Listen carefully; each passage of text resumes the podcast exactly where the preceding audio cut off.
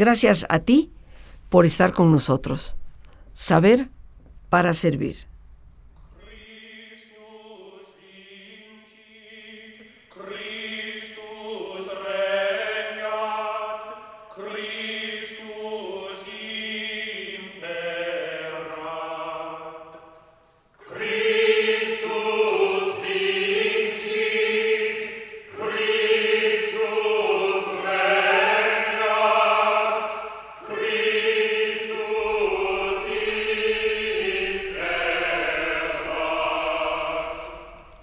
Estamos escuchando, queridos amigos, el canto de oraciones litúrgicas por una comunidad del Carmelo en Inglaterra, en este jueves cultural con la historia del Carmelo.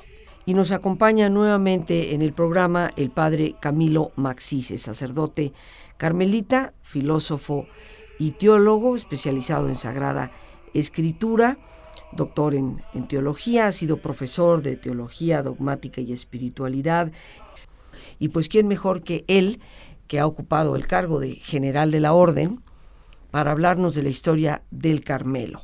Camilo, una vez más, ya que así le llamamos con todo respeto y con todo cariño, gracias por estar aquí con nosotros el día de hoy. ¿Cómo se inicia la vida monástica tanto en Oriente como en Occidente en términos generales, siendo San Benito quien en Occidente se le atribuye pues esa especie de patriarcado sobre las órdenes monásticas que vivían realmente en su monasterio, en esas grandes extensiones de los feudos, siendo los monasterios los centros de cultura en esa época. Cuando en el siglo XII se iniciaron la fundación de las ciudades, pues aparecen ya órdenes llamadas mendicantes que se mueven de un lado a otro, que van llevando la palabra de Dios, como los franciscanos, los agustinos, los dominicos.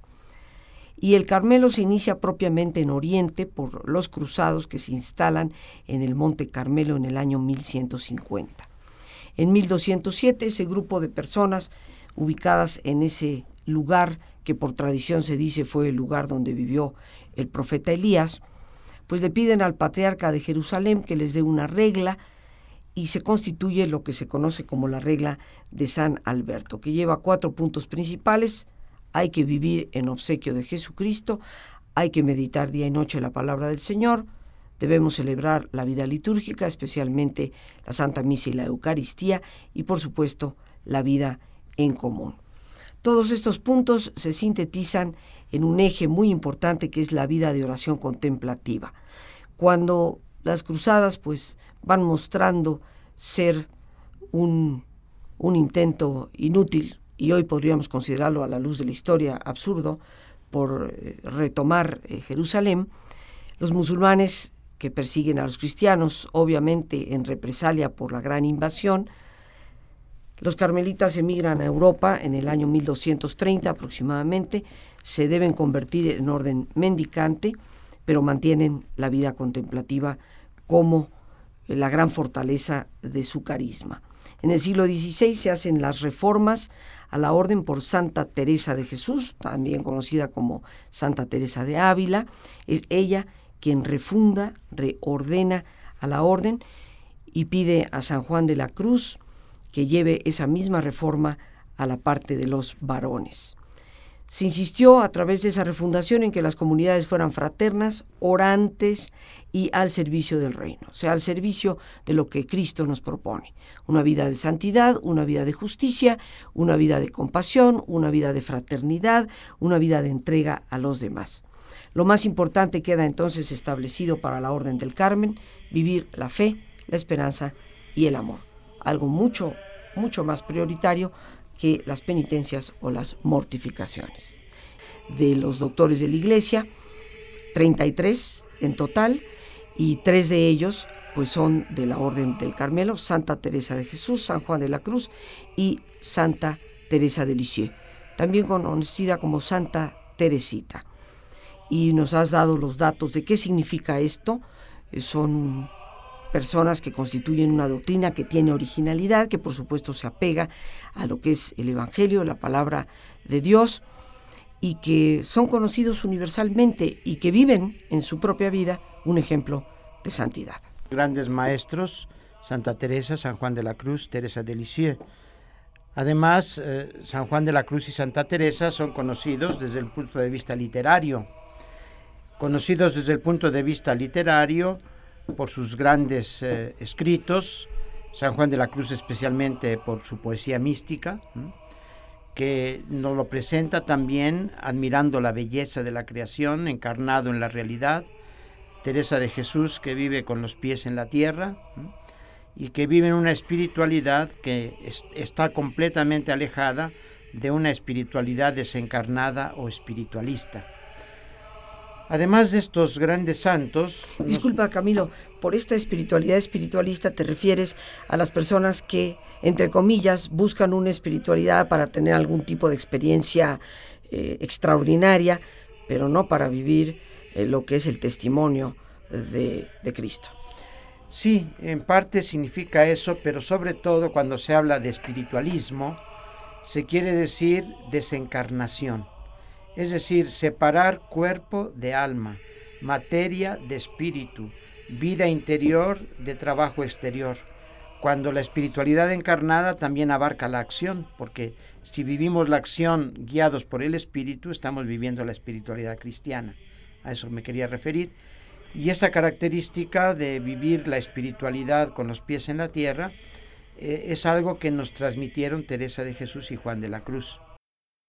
Para recordar otras grandes figuras conocidas universalmente, quisiera yo subrayar la presencia y la actualidad en la vida de la iglesia de Isabel de la Trinidad, es una beata que habló de ese misterio de la presencia de la Trinidad en nosotros profundizó aquello que decía Cristo, si alguno me ama, guardará mi palabra, mi Padre le amará, vendremos a Él y haremos morada en Él. Pero en lugar de vivir solo la interioridad de ella, de esa interioridad y de ese diálogo con la Trinidad presente en nosotros, se abrió al servicio de los demás, vivió una gran caridad en su vida comunitaria.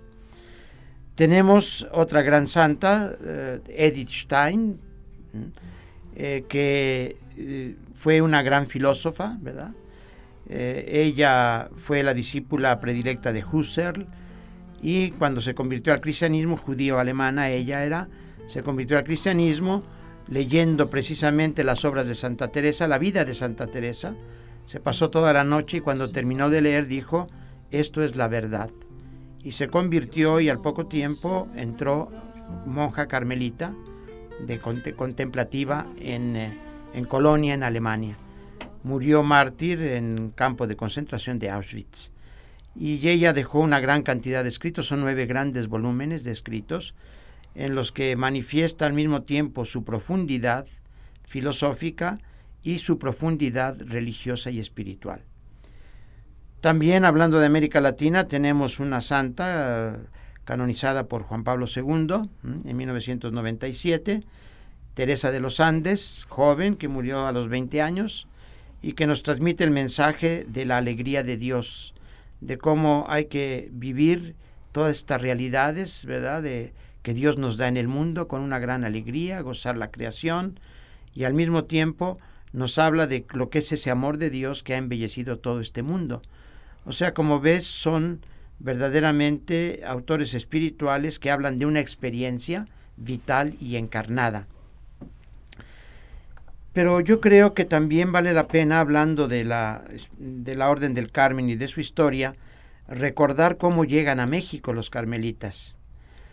Eh, Santa Teresa de Jesús, que habló de la oración contemplativa como fuente de servicio, soñó siempre que los frailes carmelitas pudieran ir a las misiones. Ella como mujer, en aquel tiempo las mujeres tenían que vivir en la clausura necesariamente, la vida consagrada femenina estaba obligada a vivir en la clausura. Entonces ella anheló que los frailes pudieran ir a las misiones. Y ya mientras ella vivía, hubo una expedición a África.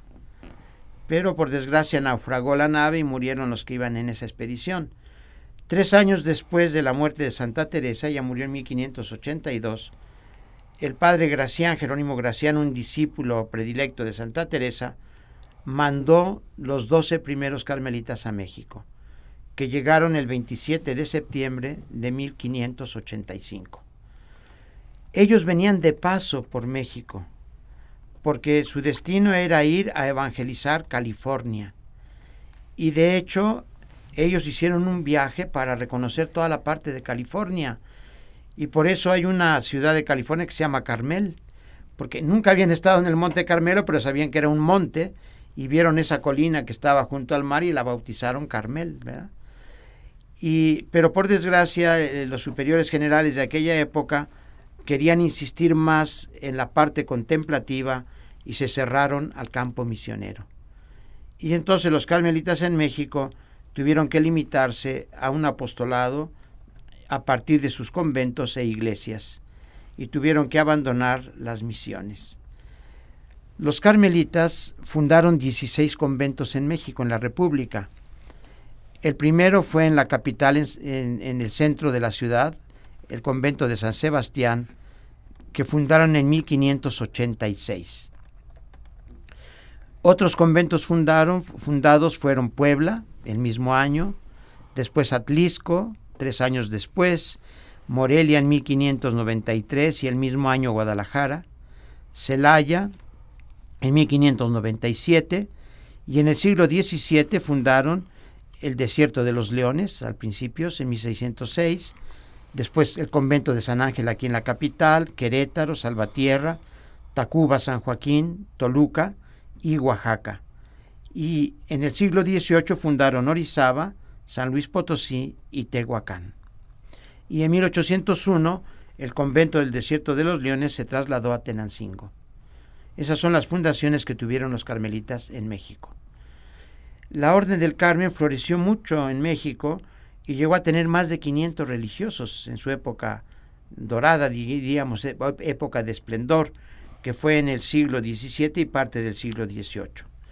En el siglo XIX, con las leyes de reforma y las guerras y todo lo que se vino encima, pues como una buena parte de los carmelitas eran españoles, fueron echados del país, se fue reduciendo la presencia de los carmelitas en México, hasta que prácticamente en 1921 desapareció la provincia, aunque quedaron algunos religiosos aislados en algunos de los conventos. Pero en 1932 comenzó la restauración de la provincia. En 1949 ya fue, nombrada viceprovincia y en 1960 ya volvió a ser provincia. Provincia significa una entidad jurídica ¿eh? que tiene una autonomía, diríamos sería como un estado dentro de la gran república que es la Orden del Carmen en todo el mundo, que tiene su provincial, que sería como el gobernador, diríamos, ¿no? Y el primer provincial de México en la restauración fue precisamente el padre Rafael Checa, en 1960. Vamos pues, queridos amigos, a ponernos cómodos como es nuestra sana costumbre y prepararnos para nuestro ejercicio de relajación. Si te es posible hacer el alto completo, el alto total, pues qué mejor que cerrar tus ojos. Una reflexión que te ayude a ir hacia adentro, a descubrir en ese silencio tan importante unos cuantos minutos que determinan siempre la diferencia entre salud y enfermedad, en muchas ocasiones entre el éxito o el fracaso. Así que en una posición cómoda y con tus ojos cerrados, respira profundamente varias veces. Siente el entrar y el salir del aire en tu cuerpo. Imagina cómo al inhalar te llenas de la energía que revitaliza todos tus órganos glándulas, tejidos, las células mismas. Visualiza e imagina cómo al exhalar te vas liberando de todas las presiones, de todas las tensiones. Imagina este intercambio del entrar y el salir del aire como una forma a través de la cual te llenas de salud, te llenas de entusiasmo, te liberas de todo estrés. Respira profundamente. Y concentra tu atención en tu cuero cabelludo. Relaja la piel que cubre tu cabeza.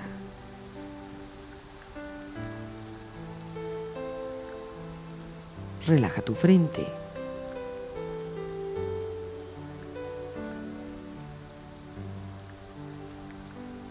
Relaja tus párpados y los tejidos que rodean tus ojos.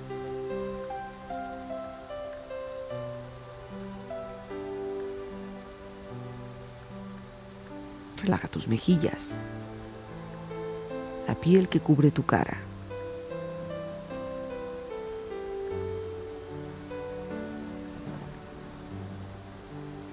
Relaja tu cuello y tu garganta. Siente su flexibilidad.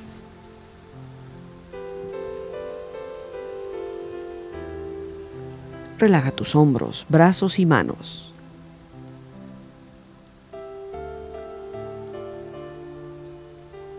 Relaja tu espalda.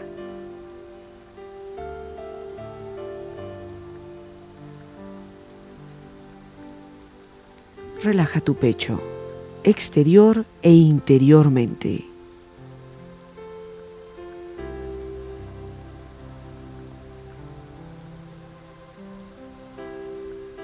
Relaja tu abdomen, exterior e interiormente.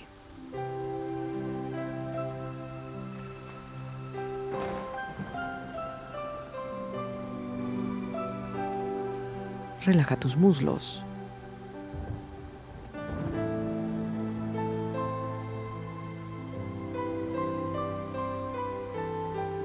Relaja tus rodillas.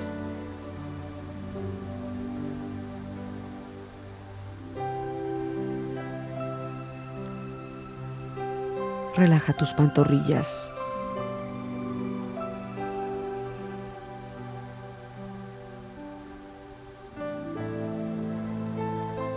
Relaja tus pies.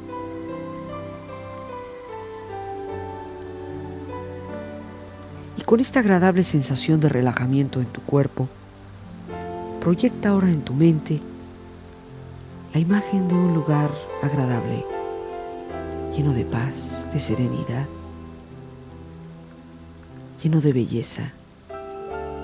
Imagina los colores, los sonidos, los aromas, la temperatura. Siente estar ahí. Disfrútalo.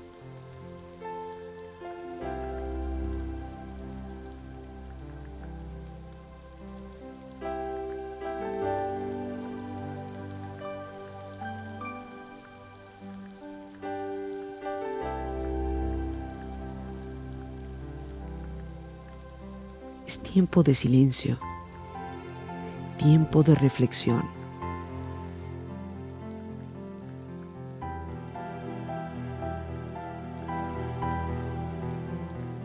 Si el amor que me tenéis, Dios mío, es como el que os tengo, decidme en qué me detengo, o vos en qué os detenéis. Alma, ¿qué quieres de mí? Dios mío, no más que verte. ¿Y qué temes más de ti? Lo que más temo es perderte. Un alma en Dios escondida, ¿qué tiene que desear sino amar y más amar? Y en el amor toda escondida, tornarte de nuevo a amar. Un amor que ocupe os pido, Dios mío, mi alma os tenga para ser un dulce nido a donde más la convenga.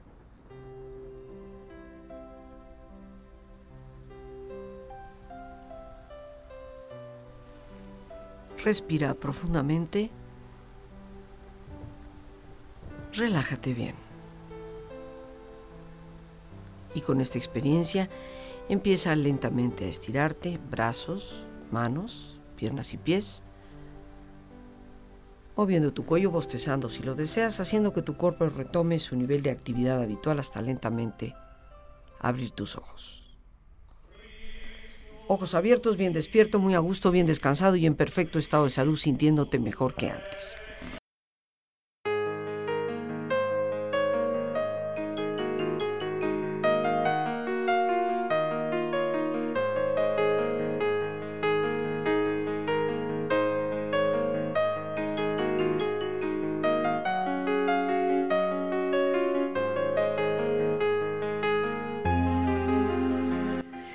Las metas más importantes que nos debemos plantear al iniciar un año es fortalecer nuestra propia interioridad, que nos prepara para poder enfrentar cualquiera de los retos que se nos lleguen a presentar.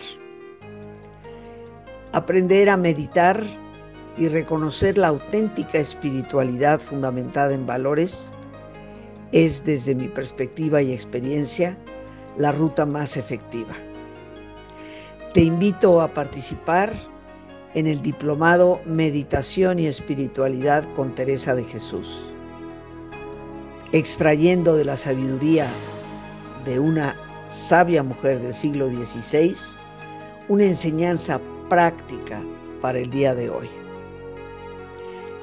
Nuestro primer módulo se llevará a cabo a partir de este próximo lunes 31 de enero para continuar el día 2 y 3 de febrero. 10 módulos a lo largo del año. Para informes puedes llamar al 55 37 32 91 04. No pierdas la oportunidad de conocer una riqueza inmensa desde el interior de una de las más grandes místicas de todos los tiempos. Te estaremos esperando, lunes 31 a las 7 de la tarde noche. Teléfono 55 37 32 91 04.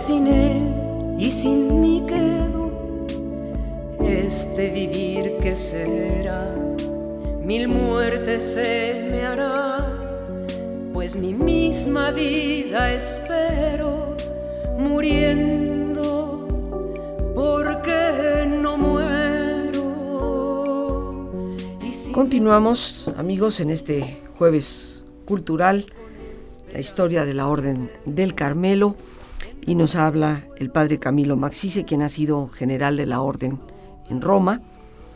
Pues nos has hablado, Camilo, de los, de los grandes santos que ha habido en el Carmelo, de cómo llegan a México el 27 de septiembre de 1585 cómo fueron hacia California y a ese bellísimo lugar en la costa californiana llamado Carmel le dieron el nombre por rememorarles la historia de un monte bellísimo a la orilla del mar como era el Carmelo en lo que hoy es Israel. Fundaron 16 conventos en México, tuvieron una época de gran auge en el siglo XVII, siglo XVIII. El siglo XIX se presenta ya con una serie de conflictos por la enorme cantidad de, de guerras, de batallas, de leyes de reforma. Y prácticamente en 1921 pues desaparece como provincia. En 1932 se inicia la restauración en 1949 se convierte en una viceprovincia y finalmente en 1960 retoma su carácter de provincia, de una área específica con una especie de autogobierno, eh, reconocida obviamente por la orden desde Roma, y el primer provincial fue pues Rafael Checa. Eso es parte de, de la historia, pero nos dejaste, Camilo, en un punto que me parece esencial. El gran carisma de la orden es promover la oración contemplativa, una oración que nos lleva a la experiencia de Dios. Uno de los grandes teólogos del siglo XX, eh, si bien recuerdo, Karl Rahner decía, el cristiano del siglo XXI tendrá que ser místico o no será cristiano. Y esto nos habla de, de penetrar en el misterio para vivir, vivir a Dios como una realidad. Sí, precisamente. Eh, Esa es, digamos, la misión que el Carmelo ha reconocido como parte de su identidad, ayudar a los demás a descubrir esa presencia de Dios en nosotros, en la realidad, en las personas, en los acontecimientos, a ir adquiriendo una mirada contemplativa de la realidad. Eh, decía San Juan, a Dios nadie le ha visto nunca, pero en Jesucristo se nos ha revelado, se nos ha manifestado, y precisamente el tipo de oración contemplativa que el Carmelo promueve y el tipo de espiritualidad nos llevan a una escucha de Dios, pero para comprometernos con el hermano. Y hace comprender al gran público que está sediento de Dios y de valores espirituales, al grado de que se busca por todas partes, ¿verdad? Algo, algo que llene la vida.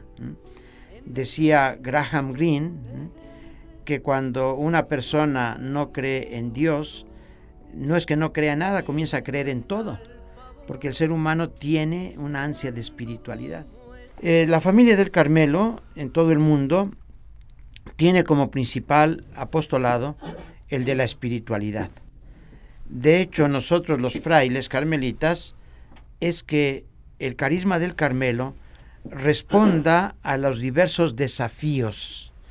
Es decir, el mismo carisma tiene que responder a diversos desafíos según la cultura, el país o el continente en que se vive. Y presentar la oración contemplativa como apertura a la trascendencia, a otros valores, más allá del horizonte de este mundo. Entonces esta, esta es, digamos, la historia del Carmelo, una historia de más de ocho siglos, una historia llena de vicisitudes, y nosotros nos consideramos herederos de un pasado que tenemos que vivir en el presente y preparar el futuro. Las gracias a Dios por este espacio que nos permite compartir a nuestro muy especial invitado, el padre doctor Camilo Maxice, y el más importante de todos una vez más, gracias por tu paciencia al escucharme y por ayudarme siempre a crecer contigo. Que Dios te bendiga.